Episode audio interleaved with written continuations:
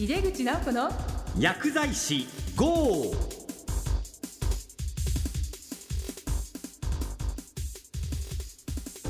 こんばんは。帝京平成大学の井出口直子です。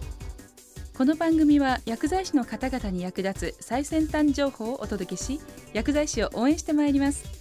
さて先月は薬剤師の臨床判断をテーマにこれからの薬剤師に期待されることをお届けしました。7月8月のテーマはスペシャリストの仕事です。薬の専門家として社会で活躍する薬剤師の方をはじめさまざまなゲストをお招きしてまいります。この後ゲスト登場です。早速井出口直子の薬剤師 GO 始めていきましょう。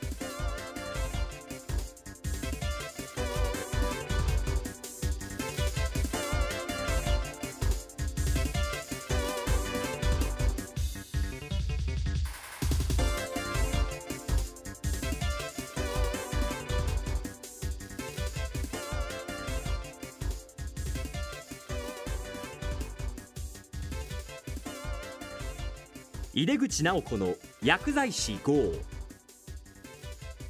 この番組は手羽製薬の提供でお送りします。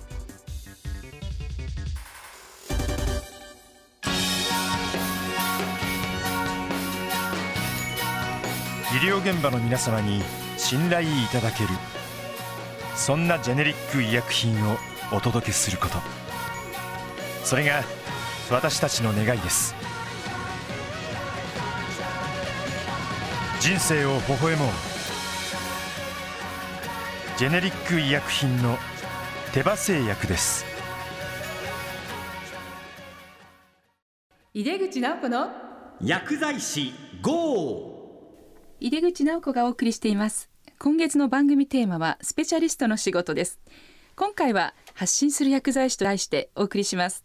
ゲストにお越しいただきました長野県塩尻駅近くにあります白樺の道薬局の薬剤師の熊谷真さんです熊谷さんよろしくお願いしますよろしくお願いいたします。ブログをね書いてもう超人気ブロガーとして、えー今回来ていただきましたありがとうございまありすがとうございます。今あのあれですねご年齢は30代ではいいらっしゃるということで。はい、三十今度九になりあます。そうなんですね、はい。熊谷さんはあれですね。最初社会人経験を持たれてから薬学部に入られたということで、そうですね。はい。あの最初は信州大学の経済学部に入りまして、ええ。その後自動車のディーラーの職に就いたんですけれども、ええ。えー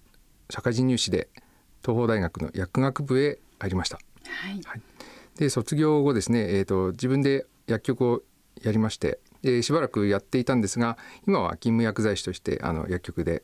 勤務をしています。あそうなんですね。あ東邦大学のね薬学部を出られたんですね、はい。私もそこで非常勤講師をもう10年やっています、なんか一番最初に非常勤講師にしてくれた大学なんですよね。あー。まあそれがきっかけでいろんなあの大学の非常勤講師をしてその後専任のね教員になったという経緯があるので、まあ非常にお世話になったところなんですけどあのそもそもその社会人をやられていたんだけど薬剤師になろうと思われたきっかけっていうのは何なんですか？そうですね。あの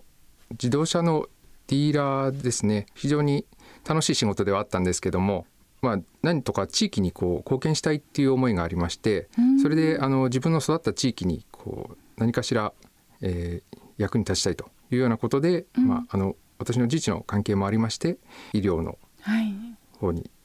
薬剤師ということで進みました。あお父様が医療関係だったという。そうですね。はい。そうなんですか、はい。じゃあこう地域に貢献したいなっていうのが、はい。まあ薬剤師としてしたいというそうですね。そこが原点ですね。ははい。い、えー、とでもなんかもう一回ね学生になられてなんかご苦労されたこととかあります？そうですね。あの非常に苦労の連続だったというか記憶も衰えますし、まあう、んその分こう気力は逆にこう2回目の大学に入ったということで充実はしてたんですが、ええまあ、なかなか昔だったら1回で覚えられたのになということも、なかなか頭に入ってこなかったりですとか、まあ、そういったちょっとね苦労もしましたけども。そうですか、はい。それでまあ薬剤師になられて、はい。まあ、最初薬局を作られたんですよね、はい。それは地域でということで、まあ、今はまあご勤務されているということですね、こう今人気ブロガーとしてね知られていらっしゃいますけど、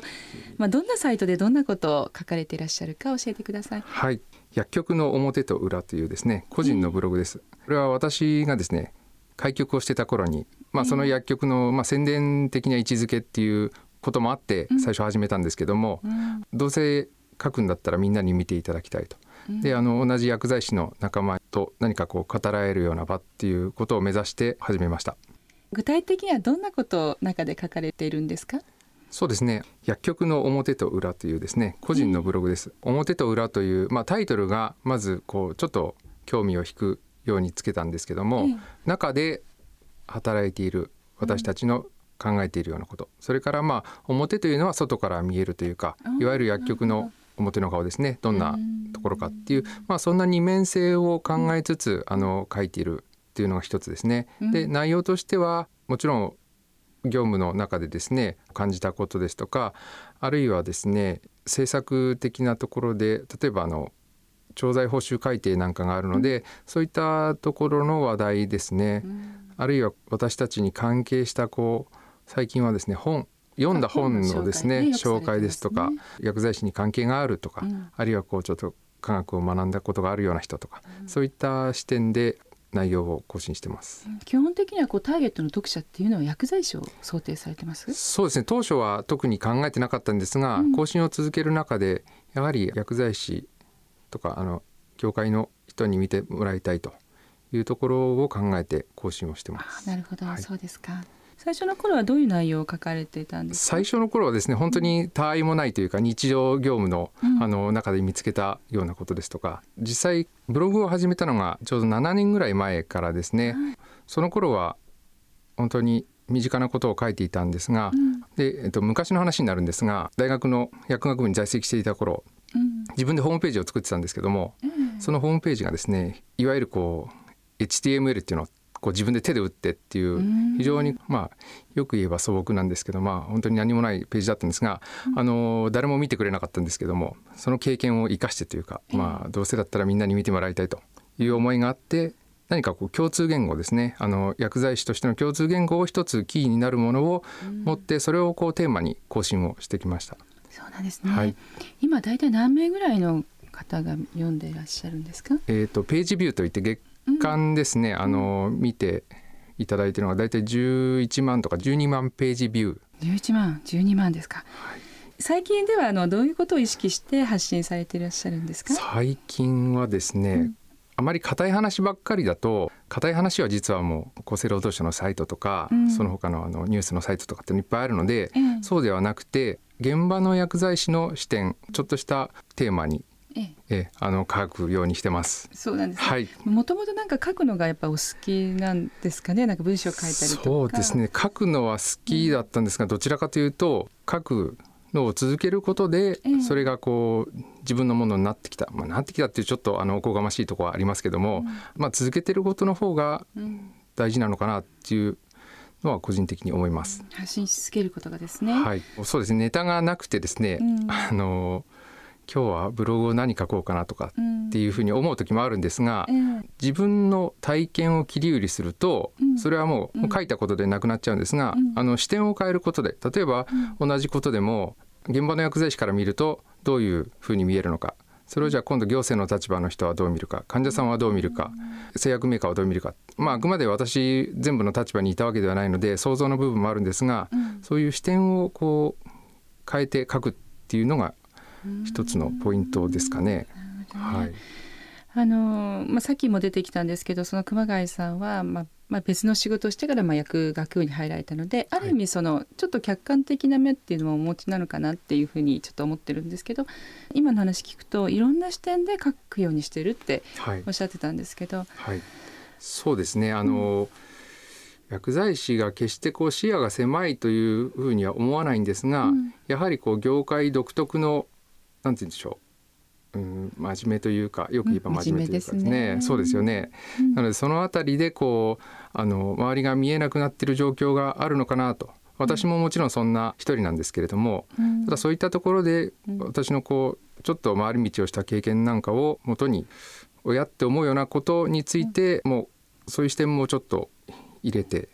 まあそれが時にこうちょっとこう鋭い言葉になってしまってですね、ええあの批判もある方は思うんですが、そうですかはい、うん。うん、そのあたりを意識してます。まあ、読んでる方にとってみたらそういう目線から書いてもらうことによって、まあ、気づくところやっぱありますから、まあ、そういうことがこう人気の一つなのかなっていうふうには思ってはいるんですけどあの熊谷慎さんのその薬局の表と裏他にあの熊谷さんのこう活躍を知りたいというか書いてるものを読みたいっていう場合はどんなものがありますか？そうですね一つはですねあの日経 DI のサイトでですね、えー、薬剤師的にどうでしょうというタイトルで、うん、えー、コラムを連載します。大体、ね、週にまあ1回ぐらいを目安に更新してます。それから、えーと、もう一つはですね井出口直子先生にもご登場いただいたんですが薬局新聞でコラムを書いています。あそうですね、はい、はい、その辺でこうぜひ皆さん探して読んでみてください。特に最近こう、まあ、熊谷さん的にこう力入ったぞみたいなのは何かありましたか？最近ちょっと日経 DI のコラムも連載をさせていただいてるんですが、うんえーそすね、そこでこうジェネリック医薬品のことをですね、うん、少し書きまして実は薬剤師にとってあのジェネリック医薬品っていうのは今非常に大きなテーマになってるっていうのはあるんですけども、えー、そのあたりでこう個人的には、まあ、ブログにもよく書くんですがやらないための言い訳をするんじゃなくてやるための方法を考える。そこがポイントなんじゃないかなと思って。でなかなかこう自分たちが動くっていうと面倒だったりとか、いろんな労力がかかったりとかっていうところで、それをやっていけるのが薬剤師なんじゃないかなという気がしてます。面倒だとかいうのはっきり言うわけにはいかないから、うん、何らか理由を探して、やらない方向にっていうのじゃなくてっていうそうですね。もありますよね。はいまあ、反響とか結構ありました？それについて。反響は非常に非常にありました。てですね コメントもまあ、はい、あの、えー、辛辣なものもありましてあの、まあ、一部、そのあたりでこう、うん、私に限らずっていうコメントも多いんですけども、あのまあ、そういったところでいろんなやり取りができる。私自身が決して答えを持ち合わせてるわけではないですし、うん、あのそこで何かこう私が提示できるものなんていうのは限られているものですから、えー、その一つのきっかけとしてですね、あのまあ、私のものを読んでいただいて考えていただけるっていうのがあれば嬉しいなというふうに思います。そうなんですね、はい。で熊谷さんはそのまあブログだけ書いてるわけじゃなくて、まあ、最初も、ね、出てきましたけど当然薬剤師としてご勤務されてるわけですけど、はい、まあ、こういうこうブログを書いてることによってご自身のその薬剤師としての仕事に何らかこう影響っていうのはあります？そうですね。あのこうブログを始めたっていうことで、うん、その小さなことにも目がいくようになった例えばあの製薬メーカーさんがパンフレットを持ってきてくれるんですけども、ええ、そのパンフレットはまあどうせ商品の宣伝でしょって言って、うん、それまでだったら捨ててしまっていたものが、うん、それをよく見ることで、え、とても面白い発見がある。あそうです。何かありました、はい、ある企業さんのですね、はい、まあ、特許に関する部分の,、あの説明を見まして、その部分を今まで全然自分が知らなかったことが、それが特許になってるっていうことと、うん、それをじゃあ製品選択に私たちが先発品を選ぶか後発品を選ぶかっていう時に、知っているのかどうかっていうことでも変わってくると思いますし、それを例えば患者さんに、あのこのお薬は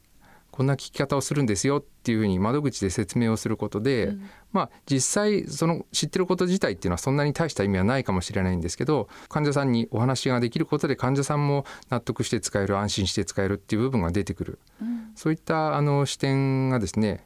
ブログをすることで持てたということはあります。うんなるほど。やはりブログでもたくさんの方に見られてると思うと、はい、まあ、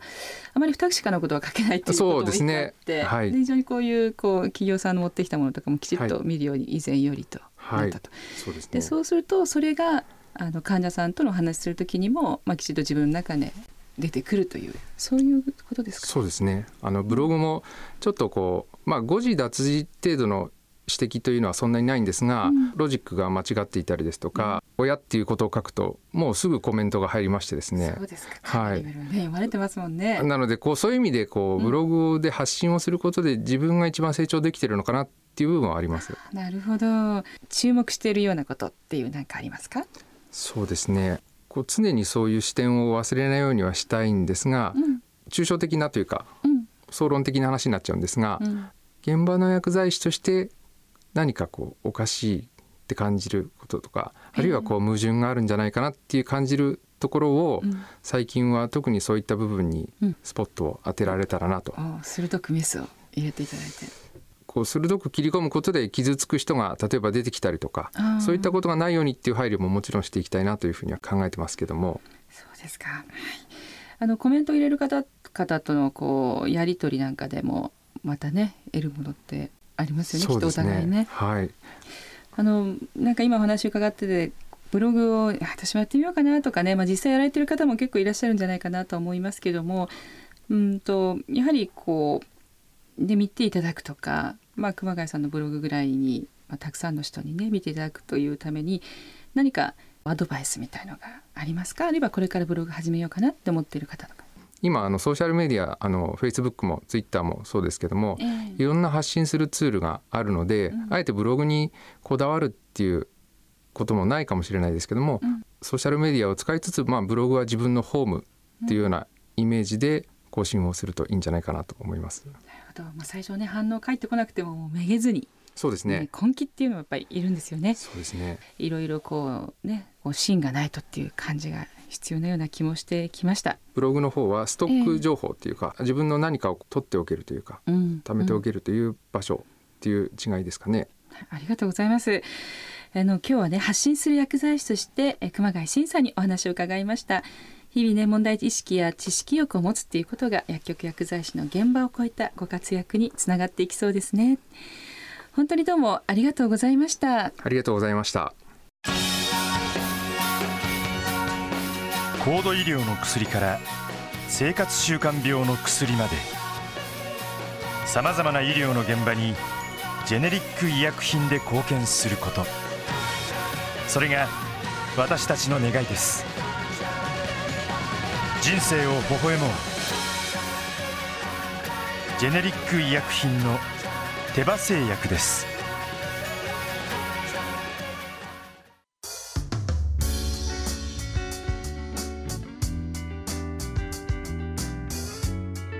井出口直子がお送りしてきました。井出口直子の薬剤師 GO いかがでしたか？今回は薬剤師で人気ブロガーの熊谷慎さんとの対談をお送りしました。薬局の表と裏そして薬剤師的にどうでしょうと愛読者の方たくさんいらっしゃったんじゃないでしょうか。いつもこう活字でね見ている熊谷さんってどんな人だろうって皆さん思ったんじゃないでしょうか。